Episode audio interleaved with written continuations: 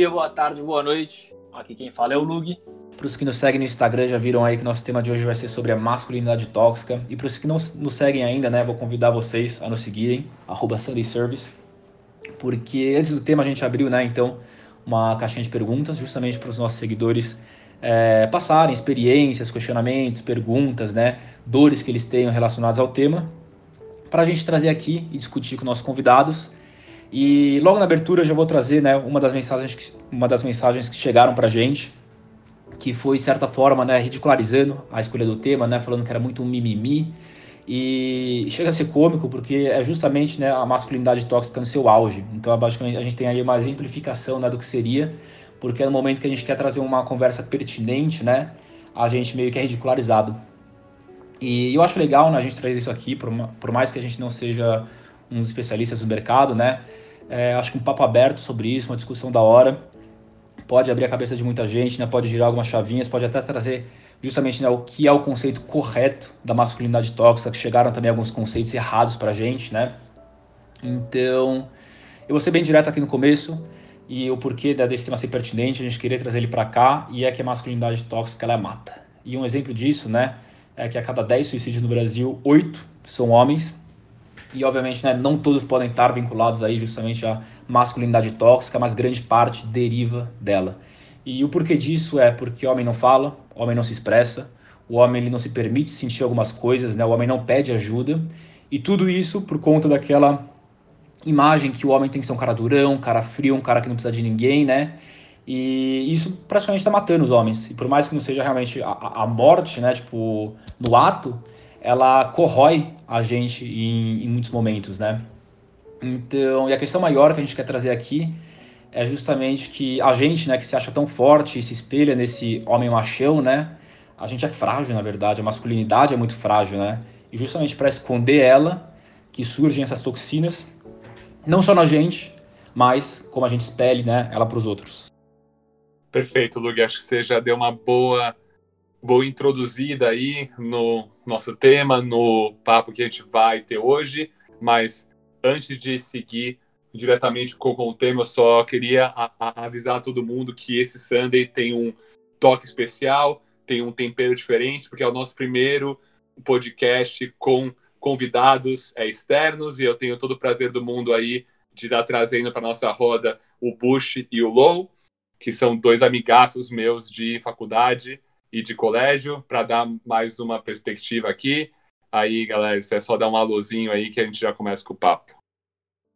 Oba, Luiz aqui, tudo bom? Muito obrigado por ter me convidado para participar. Tô um pouquinho nervoso, um pouco ansioso para ver como é que vai ser esse papo. Eu acho que é um papo muito importante realmente que tem que ter. Tem muita gente aí que não leva isso a sério, como deu para ver pelo comentário lá do que chegou aqui pro, pro pessoal. E vamos ver o que, que eu consigo acrescentar. Realmente sou, como vocês mesmos já falaram que é a proposta do negócio, sou zero expert nisso. Estou aqui só com experiências próprias para falar sobre, sobre isso. Boa. E aí, galera? Ricardo Bush. Acho que vocês vão só ouvir Bush essa, esse podcast inteiro. Mas prazer estar aqui também, cara. Muito feliz de ter sido convidado. Acho que, para não falar que todas as palavras do Low são as minhas, porque basicamente é isso. É... Cara, eu queria acrescentar que acho que masculinidade tóxica faz muita parte, faz muito parte da nossa vida, né? E acho que é a primeira vez que eu paro para conversar com pessoas sobre isso em uma roda de boa, assim, parar e conversar mesmo. Não só tá falando, por exemplo, de uma coisa que lemos no Facebook. Então, muito legal e espero que dê sim pra gente conversar sobre masculinidade tóxica com todo tipo de gente. Animal, Bush. Pô, acho que é muito disso. O Padre já tocou num, num ponto mega interessante, que é o fato de que realmente, quando foi a última vez que você, na sua roda de amigos, de melhores amigos, irmãos, na sua família, separou nem que seja cinco minutos do seu dia para falar sobre masculinidade tóxica. Tipo, sabe, eu tenho vários amigos, irmãos que eu conheço li literalmente há 15 anos que tipo, eu nem sei como que é tipo, o relacionamento dele com a namorada, não sei nada da intimidade dele, não sei nada do relacionamento dele com os pais e sei pouco do trabalho e do dia a dia. Então, assim, é um tema muito pouco debatido e que vai ser um prazer ter vocês dois aí co conosco aí para bater um papo.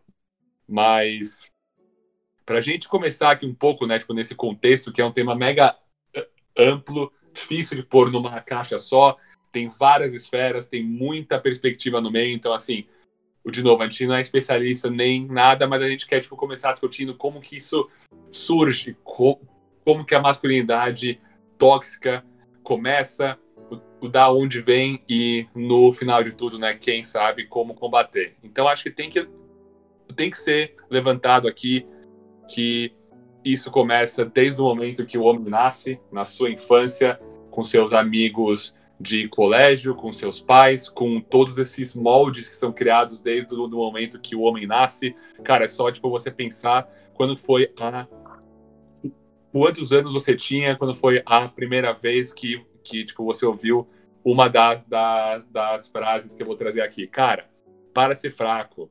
Isso é coisa de homem. Para de chorar. Para de, de choramingar. Cara, tipo, para de ser bicha não não deixa que a, que a mulher te, te do, domine. Cara, tipo, essa coisa, tipo, dá até um arrepio, porque é, tipo, difícil você estar num contexto que você nunca ouviu isso de um pai, de um avô, de um amigo, de um tio, de um primo. Cara, isso é muito presente. Eu concordo muito que isso vem daquela visão clássica do macho alfa clássico, que foi toda a construção que vem desde, desde os primórdios da civilização humana até hoje, mas o, o foda é que o mundo mudou, o mundo e, e, e, evoluiu e essa base, tipo, digamos, essa construção de que o homem precisa ter essas características já não se sustenta no mundo de hoje. Então, tipo, tem uma frase bastante legal de um filme que eu amo aí, que é o Clube da Luta. Todo mundo já deve ter visto, tipo, baita filme, que é a hora que o Tyler Durden lá, que é o Brad Pitt lá, ele comenta que basicamente a batalha hoje do homem não é mais uma batalha física, porque a gente não tem nenhuma grande guerra, nenhuma grande depressão, é sim uma batalha espiritual contra nós mesmos. Então, tipo, toda essa ideia de que o homem precisa ser forte, precisa ser viril, precisa ser poderoso, agressivo, que é tipo, parte do que a gente vai desenrolar aqui, cara, é, já não para mais em pé hoje, né? Que é um que é um dos principais pontos que, que faz com que essa masculinidade que antes era o padrão e a única forma de, de se viver em meio aos homens, ela acaba virando tóxica e não para mais em pé, dado esse novo mundo com novas possibilidades, com novos tipos de masculinidade, digamos assim. É, Beto, eu acho que tipo, é bem assim mesmo. No final das contas, é quando a gente é pequeno que começa. Tipo, é muito isso, aquela coisa clássica que, pelo menos, eu já passei bastante, que eu não gosto de água fria. Então, toda vez que eu chegar numa piscina, uma coisa assim, que você ia entrar e a água tava fria, eu falei, mano, eu não quero entrar. É simples assim. E daí vinha um pai ou um tio, etc., e já soltava ali na lata, mano, deixa de ser viado, entra na água. Eu falei, calma, então eu não gostar de água fria me faz ser menos homem do que uma pessoa que goste, é isso? Tipo, eu não posso ter a minha própria preferência, eu tenho que aceitar o que essa entidade maior, que vamos chamar aí de masculinidade, manda. A gente tem que obedecer o que os outros fazem. Eu acho que isso é, é realmente isso que começa, tipo, é aí que você vai nessa onda, porque daí acho que a galera, porque foi, sabe, os nossos pais são uma geração diferente, não dá pra não dá para querer que eles já tenham a mente que Sim, a gente claro. tem hoje em dia. Não só isso, a gente mesmo. Tipo, se for ao, algum tempo atrás, eu já não era, não pensava tanto em, em causas sociais quanto a gente pensa hoje em dia. Com 15 anos de idade, onde que eu tava pensando nisso? Tava, tipo, conhecendo o mundo de política e coisas. Tipo, não pensava em mim, na minha vida do colégio, e isso era o meu mundo. Não me preocupava com outras coisas, então eu achava que isso era normal. Mas hoje em dia você vê, tipo, se eu tiver um filho, ou se acontecer isso, ou se eu decidir ter algum dia, tipo, eu não vou. Não vou tentar perpetuar isso, vou pensar duas vezes antes de falar, sabe? Porra, se ele não quer entrar na água porque a água tá fria, não significa que ele é menos homem do que alguém que tá na piscina. Só significa que ele não gosta da água fria. É simples. Achei muito bom esse exemplo da piscina, porque mostra também até onde vai a coisa, né? Porque não é que a pessoa vai falar, pô, isso é coisa de viado, você devia entrar na água. Ele vai te pegar do chão e te jogar na piscina em seguida. Então, pô, Tem toda essa história de primeiro passa por todo aquele momento que hoje, se acontecesse comigo de novo, eu ia achar um puta constrangimento, né? Quando eu era criança, eu só ficava sem graça e achava ok porque crianças ficam sem graça. Mas, cara, são coisas meio absurdas, né? Que a gente acaba aceitando quando é jovem e que hoje, se fizessem a mesma coisa com a gente, a gente não gostaria. Mas tá na nossa cabeça que aquilo aconteceu e aquilo ficou marcado em você, sabe? Então, é muito uhum. isso, de tipo, a geração acima muitas vezes não acompanha o. Até porque o nosso ritmo né, de evolução social tá bem rápido com mídias sociais e afins, já faz um tempo, né? Sim. Então é um ritmo difícil de acompanhar de verdade. Por isso acho muito importante ter esses momentos, tipo, agora. Então, cara, para, vamos ouvir, tipo, vamos ver o que, que é isso. E entender que da próxima vez não precisa jogar uma criança na piscina, porque ela não gosta de água fria. Tipo, é, parece besteira, mas eu tô falando da criança na piscina água fria, mas a criança que gosta de balé e mora, tipo, no interior de não sei aonde e sofre pra caralho na mão de pai, de, sei lá, familiar, tem quantas histórias a gente não leu já disso, né? Então começa na piscina, mas tem extremo sempre.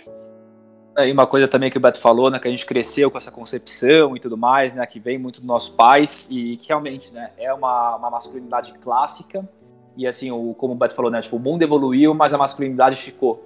Então, o que era clássico ficou tóxico, né? E porque justamente ela se baseia né, nesses padrões de homem, que o homem tem que ser, como eu falei lá no começo, durão, um cara frio, um cara que encara tudo, um cara que se precisar ele vai sair na porrada, um cara que tipo não tem frescura, né? Mas é engraçado, né? Porque esse é um padrão antigo.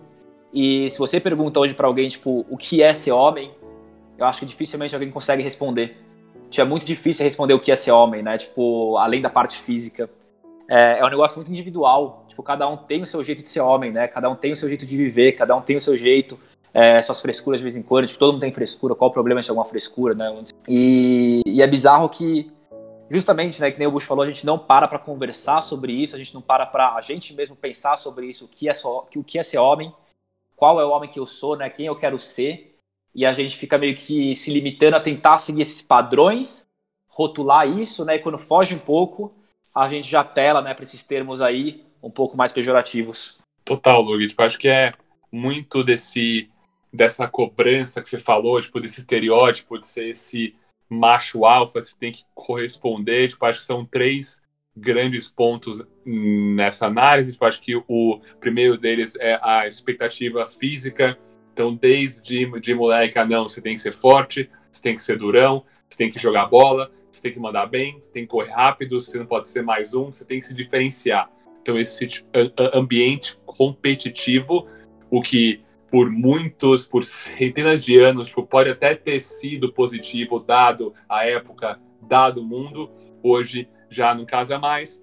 Esse é o primeiro ponto. Então, aí vem o segundo ponto principal dessa análise, que são que é a parte econômica, que são todas essas expectativas que são colocadas no homem desde que ele nasce para ser bem-sucedido, para ser provedor, para ser o CEO, para ser o cara poderoso que tem grana, etc. Cara, isso ficou muito claro na minha casa desde sempre. A, eu tenho duas irmãs, né? E eu sou de longe o que é mais pressionado nesse quesito, cara, eu tenho que mandar bem, tipo, eu tenho que ter nota boa, tipo, eu tenho que estar na melhor faculdade, tipo, eu tenho que estar numa empresa boa para estar numa carreira boa, porque eu vou ter que prover. E isso, claro que as minhas irmãs têm outros dons, etc, mas assim, cara, essa pressão e essa cobrança ficou muito claro em mim desde o primeiro momento, então de sempre ser o cara foda. E aí para finalizar, né, que a cereja no bolo é o estereótipo da cultura, que é o homem viril, que é o que come todo mundo, que pega todas as minas, é o cara que nunca brocha, que não tem que não tem tipo, insegurança nenhuma, que é o comelão tararã.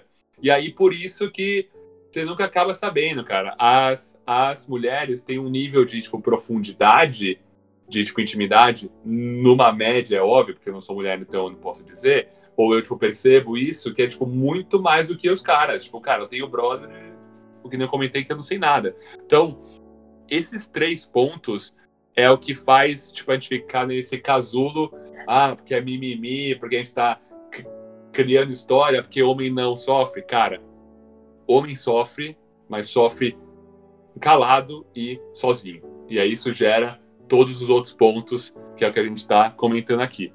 Então, é, acho que vale comentar também que vocês comentaram, né, da água, de tipo, de viado, bicho, etc. Tipo, todos esses nomes mega, mega tipo, pejorativos perderem o foco e o sim, sim, sim sentido. Tipo, eu queria tipo, perguntar uma boa aqui para nós quatro.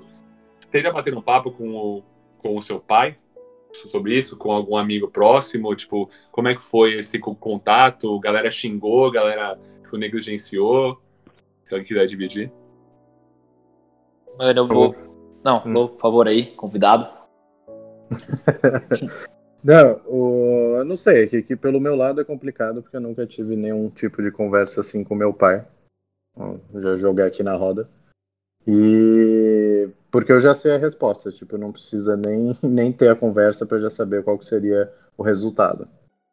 E eu não sei, eu vejo a galera usando esses termos, essas coisas para tentar diminuir outras pessoas muito, sabe, era uma coisa que se você quer ser o como vocês mesmos falaram, o macho clássico, o cara que lá que não sofre, que não não tem problemas na vida, que tá tudo ele bate com o peito e manda para frente.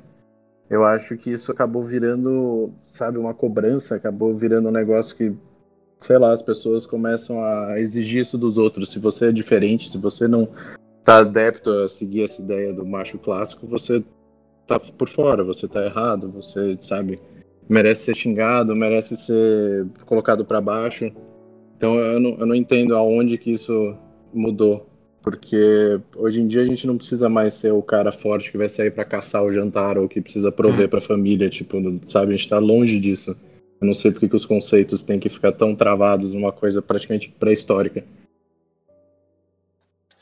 Perfeito, Eu, assim, até aproveitando o gancho, não, não acho que tem que ficar travado também. É, é muito ridículo que hoje a gente esteja falando disso ao mesmo tempo que a gente fala da inserção da mulher no mercado de trabalho. Então, eu acho que é muito uma questão de orgulho do homem de, tipo, olhar em volta e às vezes ver que as coisas estão mudando e não querer. Só, tipo, não quero que mude tem muito conformismo, né? De também é muito favorável você ser o alfa da relação sempre, né? Então você tem a palavra final. Então, tipo, quem quer abrir mão da posição de poder, né?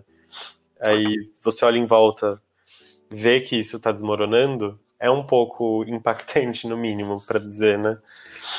E aí surgem reações como, por exemplo, assim, movimentos políticos mais direita radical, que já se falam muito no na, no núcleo familiar homem, mulher e filhos, tipo o clássico casal da margarina, né? Então Sim. eu acho que as coisas elas tomam proporções muito grandes, muito por causa de ego, assim, sinceramente. Eu acho que não só nesse assunto, como em vários outros, assim, o ego tem sido um problema na humanidade, né?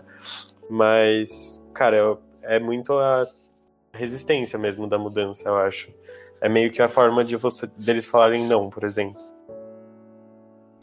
Eu acho que não só o ego, né, mas muitas vezes a, a vergonha também, tipo, você não conseguir se expressar como alguém, tipo, você tem o ego de querer ser o mais forte, mas você também tem a vergonha de não querer se expressar às vezes como alguém vulnerável, né? Você tipo não quer demonstrar seus sentimentos. Porra, você não quer chorar na frente dos seus amigos, você tá, mano, puta incomodado com alguma coisa que vem sendo falada, mas você não vai falar que você tá incomodado, porque se você falar, você vai ser o fraco do grupo, você vai ser zoado por isso. E, e, é estranho pensar, né, que por mais que a gente esteja certo, a gente se sente errado, né? A gente vê às vezes um ato de, de, homofobia no grupo, de racismo, e a gente quer falar sobre isso, mas a gente fala, porra, mas se eu falar, pô, cara, você tá sendo racista, pegou pesado aí, tá falando alguma coisa chata, tá ligado? Tipo, aqui eu vou ser o cara chato, eu que vou ser o errado daquela situação, né? E a gente às vezes acaba se limitando a, a falar. E aí eu queria trazer só outro ponto, que respondendo a pergunta do Beto, né, em relação à, conversa com amigos e pais, e é um ponto que eu queria dizer aqui também, que é sobre a masculinidade tóxica, né, que, que para mim, e imagino que para muita gente também, existem dois tipos de masculinidade tóxica, né, a primeira, onde você é tóxico com você mesmo, e a segunda, onde você espelhe isso né, e é tóxico com os outros. E eu lembro que, assim, eu já fui tóxico das duas formas, é, de um período para cá, por justamente né, me conscientizar sobre isso, né? Por eu nasci no mundo assim, falei, cara, mas não precisa ser assim, sabe? Tipo, se eu chamar um amigo meu de gay porque ele não quer ir comigo pra algum lugar, eu tô sendo chato, tá ligado? Não tô sendo justo, não faz sentido eu falar isso. Então eu comecei a reparar muito mais até em como eu falava com as pessoas, né? Em como eu reagia a algumas coisas. E, e muito mais que isso, né? Em relação à aquela masculinidade interna. Eu lembro que. Masculinidade interna, aquela toxina interna, né? Eu lembro certinho que até 2017 eu nunca tinha falado com um amigo meu na minha vida de como eu me sentia. Porra, mano, tá, podia estar me sentindo mal, podia estar me sentindo, sabe? Queria chorar, queria, mano, conversar com alguém sobre alguma coisa, mas eu acumulava aquilo. E, e eu lembro que a primeira vez que eu tentei fazer isso, o Beto nem sabe, vou contar pra ele agora. Eu tava, tava em Limeira, tinha ido morar fora, tava fazendo Unicamp né, na época lá. E, mano, eu tava muito mal, não lembro porquê, mas eu tava, sabe, tipo, não conseguia dormir direito, ficava ansioso o dia inteiro. E, e, eu não conseguia falar com ninguém sobre isso. Nem com o meu amigo, que era o Cadu, que morava comigo, nem com meus pais, nem com meus amigos da faculdade, nem jogar no grupo, porque eu achava que eu tinha que ser o cara sempre frio, que não chorava, não sentia nada. E eu liguei pro Beto por ligar, tá ligado? Tipo, e eu nem falei como eu me sentia, mas só, tipo, de ter ligado para ele no momento que eu tava vulnerável e tentado uma conversa, parece que já saíram, tipo, mil quilos do meu ombro, sabe? Então, acho que realmente é um processo muito bacana que, que esse papo pode gerar, né? Tipo, porque a partir do momento que você percebe isso e você vê que as coisas não têm que ser de tal jeito, né? Como o Beto falou, qual foi a última vez que você falou com seu pai ou com um amigo seu do jeito que você se sente, tá ligado? Você pode talvez repensar e falar realmente, tá ligado? Qual o problema de eu falar para meus amigos do jeito que eu me sinto? Qual que é o problema de eu abraçar um amigo meu direito, tá ligado? Qual que é o problema de eu beijar meu amigo na, na bochecha? Por que, que eu me declaro, né, pra minha namorada, mas eu não me declaro pro meu melhor amigo, tá ligado? Então, acho que é muita coisa que realmente tá enraizada na gente e a gente pode repensar. É, acho que é um baita ponto. Opa, fala, fala, fala. Não, desculpa. desculpa, desculpa. Não, eu queria falar que eu acho que tipo, também tem muita gente que não consegue, às vezes, entender que quando você fala de masculinidade tóxica, não é tipo só, sabe, homens falando, sendo machistas em relação à mulher, ou sendo homofóbicos em relação a gays ou LGBT, qualquer outra opção.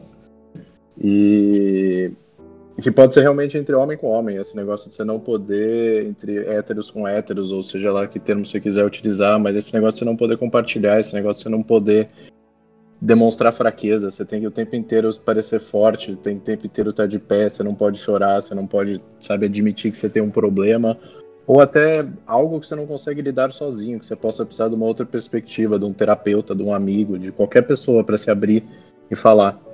Tem que ser um negócio que realmente você só vai falar com, com o cara, você vai virar pra ele e vai falar, tipo, ah, não, nossa, peguei tal e tantas minas ontem, o caralho, trabalhando muito, e tipo, nossa, fala alguma coisa esdrúxula como tá calor hoje lá fora e acabou o papo, você não pode ter profundidade. Falta muito uma introspecção da galera para conseguir perceber, sabe, que não tem problema você falar, não tem problema você colocar para fora sentimentos que você esteja tendo, às vezes você tá meio confuso, você só quer pegar uma perspectiva diferente pegar uma opinião de uma pessoa que tá vendo isso de outro, outro jeito. Não sei, eu acho que realmente isso é.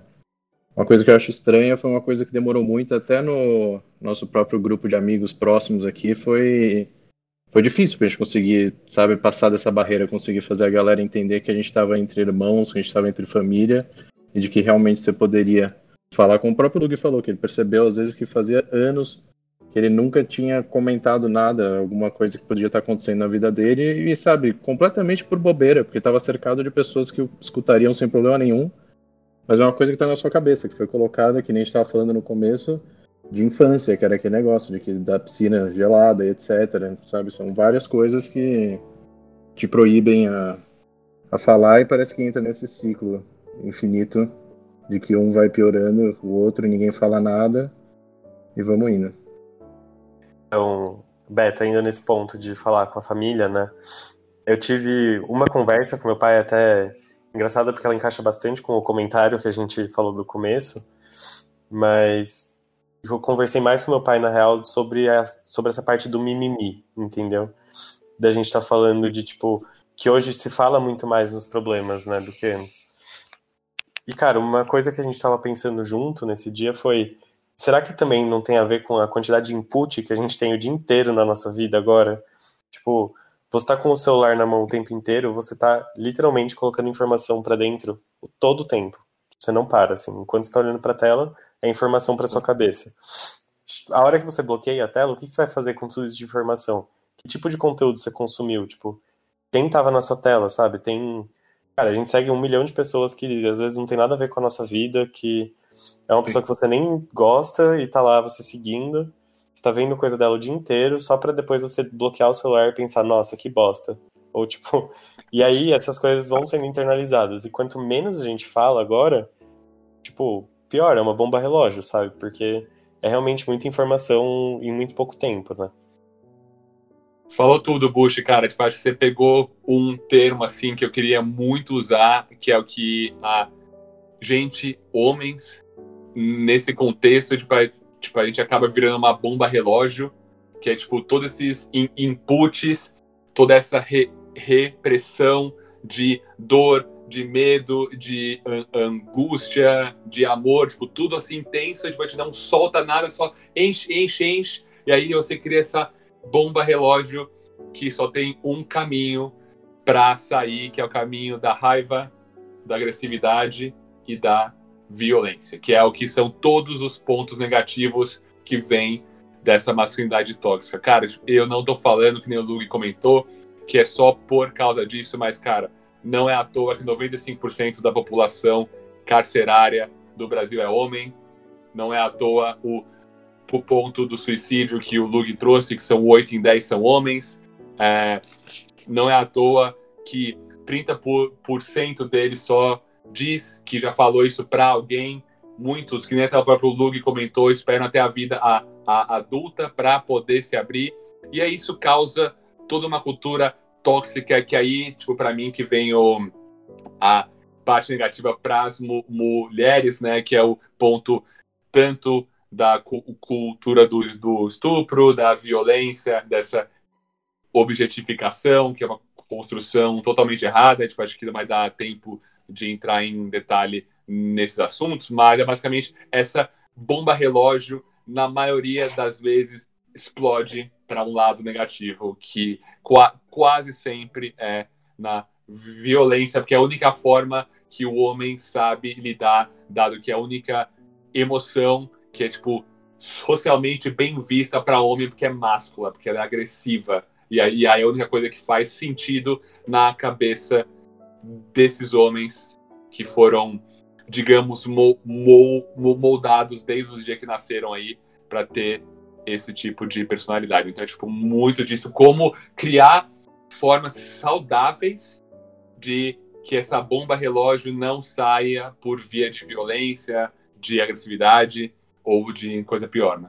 Bom, então eu vou trazer agora alguma, alguns comentários né, que chegaram até a gente.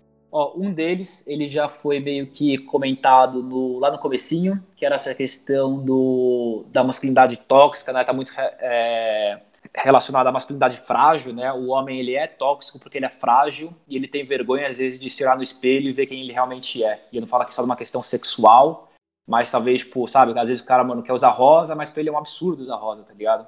Então, às vezes é difícil e não deveria ser, né? E tem uma aqui, bem legal, que mandaram pra gente. É, foi um comentário, né? Que, então, o Anônimo falou que ele tinha uma dúvida se ele era hétero ou gay.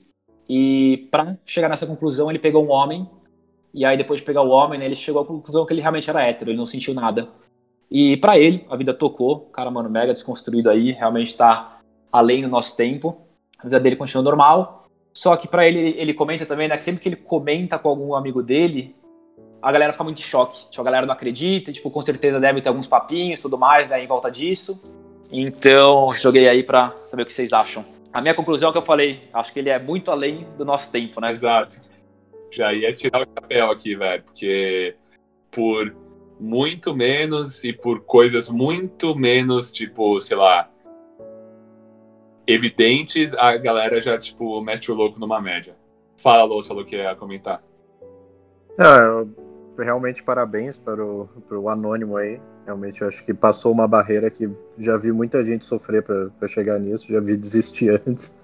Eu não sei, eu principalmente como alguém que, sei lá, pelo menos eu do meu grupo assim de amigos, foi o primeiro e até então único a me, me abrir para essa, essas experiências diferentes.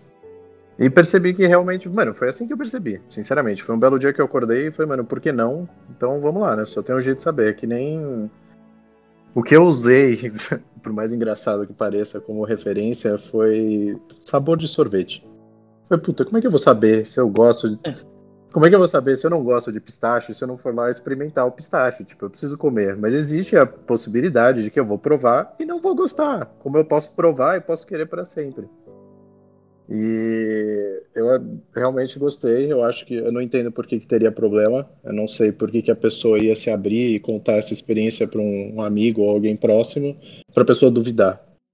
Se, se, tivesse alguma coisa acontecendo pelas costas, o cara não teria falado. É simples assim. Por que, que ele abrir essa, essa porta, fazer o pessoal ficar com essa dúvida aí, se sabe se ele já já estava fazendo escondido? Sempre tem, eu não sei porquê, mas isso sempre rolou muito no começo, assim, quando eu me descobri gay ou bi, ou seja lá o que for, nem eu sei certo o que que é. O... Tinha esse muito explícito o conceito de quem come quieto come mais, sabe? Que você não tem que sair falando para as pessoas, senão vai ter julgamento, senão vai ter problema. Eu vou falar que eu demorei o quê? Uns 3, 4 anos para conseguir falar para os meus amigos mais próximos. Foi uma, foi uma coisa bem demorada. E eu não entendo por que, que alguém que falaria isso estaria mentindo ou estaria fazendo escondido. Se estivesse fazendo escondido, já continuaria. Então eu, eu acho, pelo menos, sou, sou a favor de testar. Se você não provar, você nunca vai saber. Daí você vai descobrir com, sei lá, 60 anos de idade, deve ser aquela clássica revelação da família e do tio que de repente tá morando com outro tio. E é isso. Perfeito. Até, tipo, mais uma vez, parabéns pro Anônimo, que foi, assim, eu também me descobri gay, assim, quando eu já tinha 17, bem quase 18 anos. E, cara, para mim foi uma coisa que veio, assim, numa avalanche, entendeu? Eu sempre, tipo, tive aquela coisa no fundo da cabeça, nunca tinha agido, nunca tinha feito nada a respeito. Fui deixando, fui deixando, fui deixando, anos se passaram. Chegou com 17 anos, eu me toquei, que eu, tipo, faltava um mês para me formar no colegial. Eu tava indo pra faculdade morar em São Paulo. Eu nunca tinha falado com ninguém sobre aquilo. Eu tava, tipo, nem eu sei, eu não tenho certeza nenhuma. E aí eu falei, mano, vou experimentar. Só que o vou experimentar foi mais um mês e meio de processo, né? Então, acho que assim, até pra. Basicamente eu já tinha certeza que eu era gay, sabe? E eu ainda relutei muito em experimentar, tipo, testar e entender, assim. Acho que é. No fim, a gente acaba caindo muito na discussão de homossexualidade, né? Porque é o oposto máximo, né? Assim, por se dizer. Do homem que fisicamente ainda é um homem, tipo, tá tudo ali, só que ele não é o homem que ele espera, que a sociedade espera, né? Então, uhum. acho que isso acaba gerando muito desconforto, até por isso é visto tanto como um xingamento, né? Que não deveria ser. É, e bizarro, né? Porque em certos grupos e em certos lugares é mais absurdo você roubar, matar. Menos absurdo você roubar, matar, ser um cara puto escroto do que você beijar um outro cara, né? E você para pra pensar, você fala, tá, eu, hétero, beijei um cara, tipo, o que que isso muda na minha vida, né? Tipo, o que que, que, que muda meu caráter? O que que isso impacta, né, pra mim? Tipo, um beijo, tá ligado? Tipo, a sua boca contra a boca, tá ligado? Já é um tabu enorme num beijo. E, e, mostra, né, mais uma vez, o quão frágil, né, tipo, é a masculinidade do homem, porque você vê, tipo, eu já tenho amigas que, tipo, de vez em quando dão selinho em festa, tipo, e, e saem rindo, né, tipo, não ligam, e, e pro homem, né, é realmente o fim do mundo, né.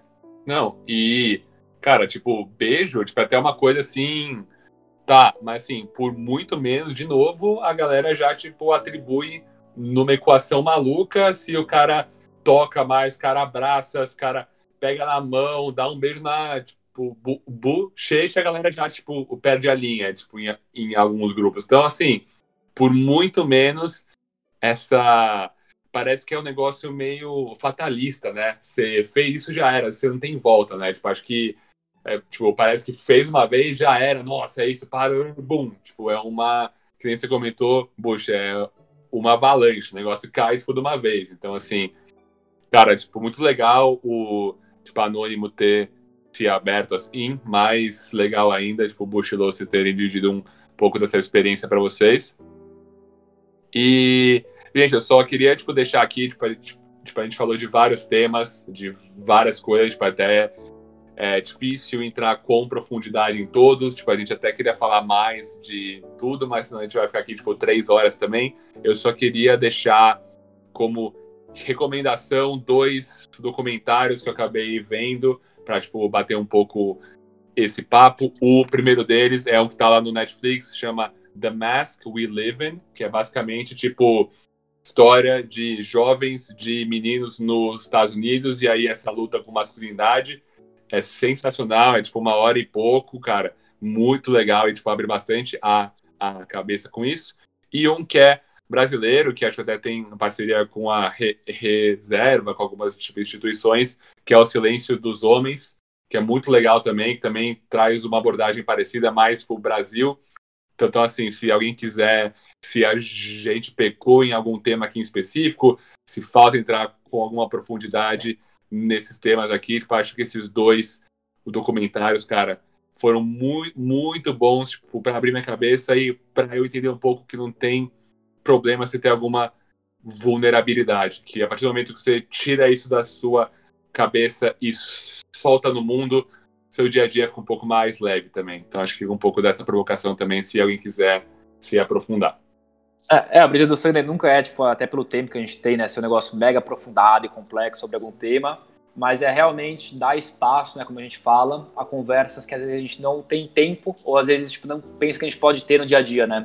Que nem foi essa, e aí muita gente manda, né, comentário pra gente aí justamente porque às vezes não tem essa liberdade com alguns amigos e tudo mais, mas quem sabe essas pessoas ouvindo aqui sobre isso, né, já virem uma chavinha aí e consiga, tipo, ajudar a ser um ponto de partida para elas.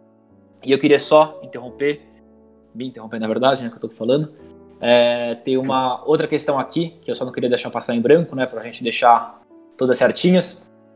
A gente falou um pouco a respeito já, mas só como eu falei, né, pra gente entrar nela, foi também, né, a gente está deixando todas em anônimo, é, que é a questão, da, a questão da comparação de renda entre casais. Que o homem, né, ele sempre se vê muito mais obrigado a sustentar a família, a receber a mulher, e no momento onde ele recebe menos que a mulher dele, ou talvez ele não seja o provedor principal, ele sente vergonha disso. Então, vocês quiserem comentar aí.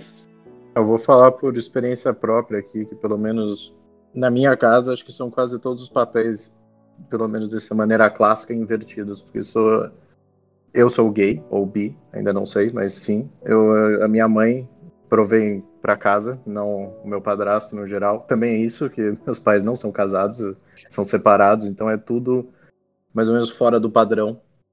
Isso é um, um problema que já foi muito discutido em casa, pelo menos entre minha mãe e meu padrasto. Eles já conversaram muito sobre isso, sabe, conseguirem se entender direito sobre essa questão de que ela que provém, ela que mantém a casa, ela que faz as coisas, ele ajuda com o que ele pode. Ele trabalha ele tem a vida dele. Ele não tem obrigação de ser o provedor da família. E sabe, precisou de uns anos para eles conseguirem se entender.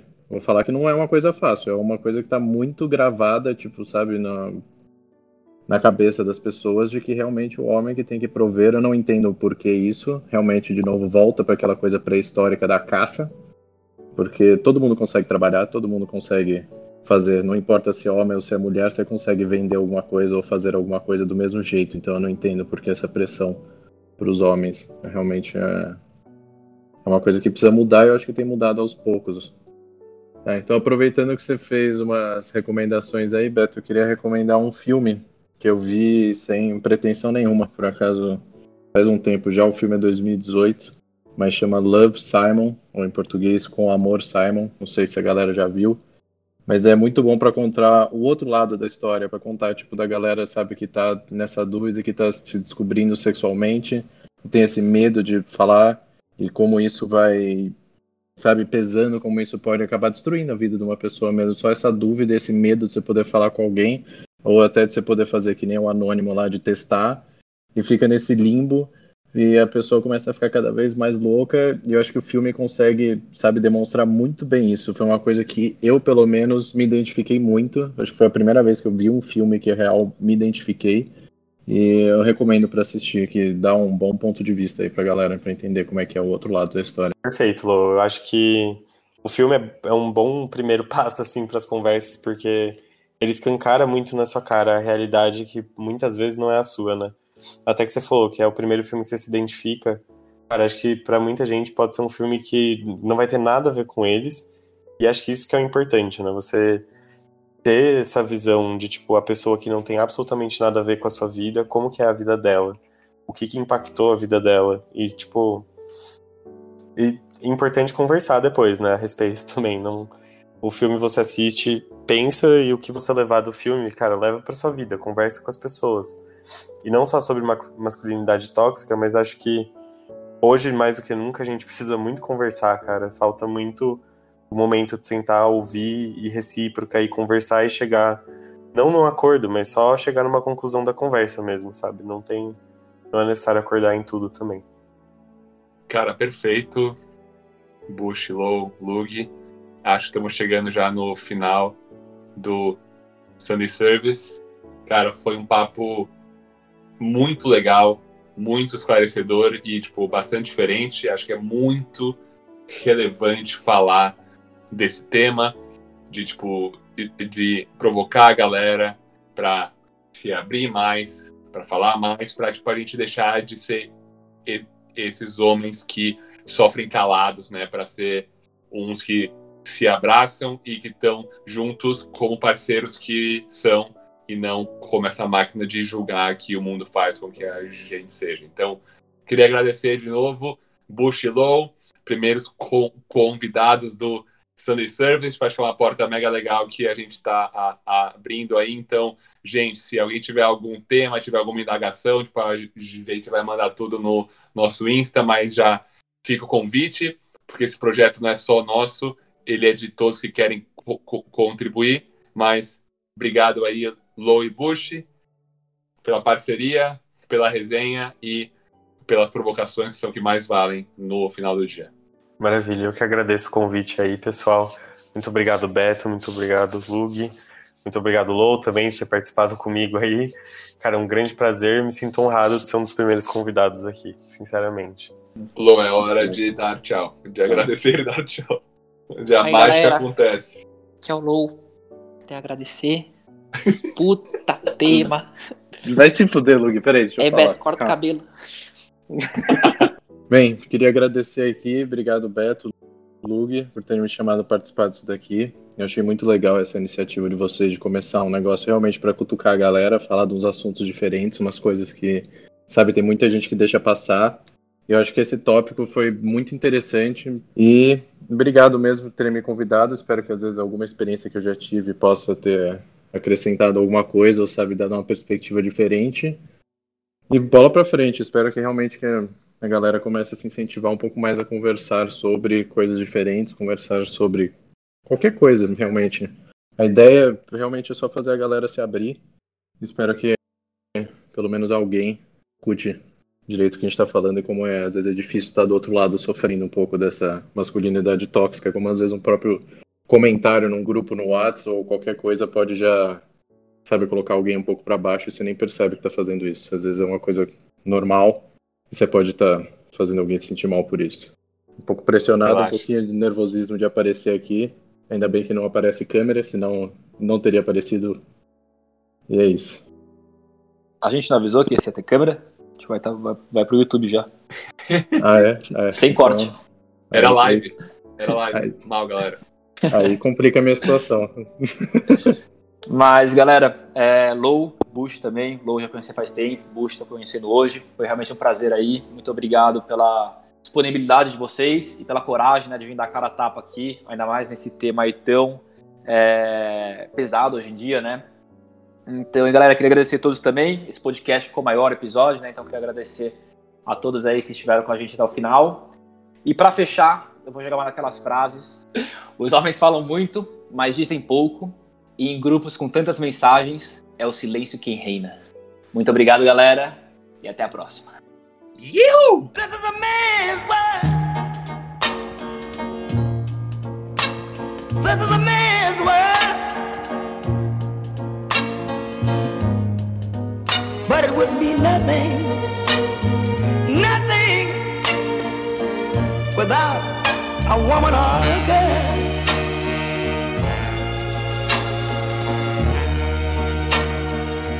You see, man made the cars to take us over the road. Man made the train to carry the heavy load.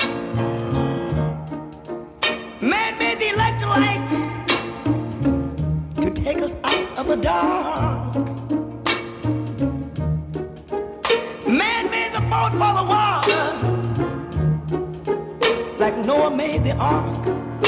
This is a man's, man's, man's world. But it wouldn't be nothing, nothing, without a woman or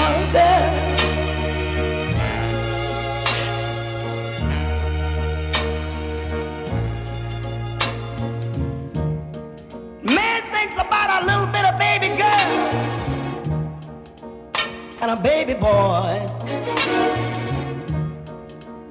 Man make them happy. Cause man make them toys. And after man make everything Everything he can. Do you know that man makes money To buy from other men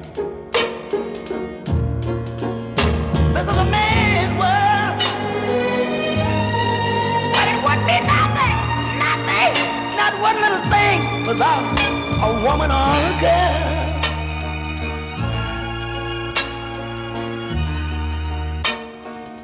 He's lost in the wilderness.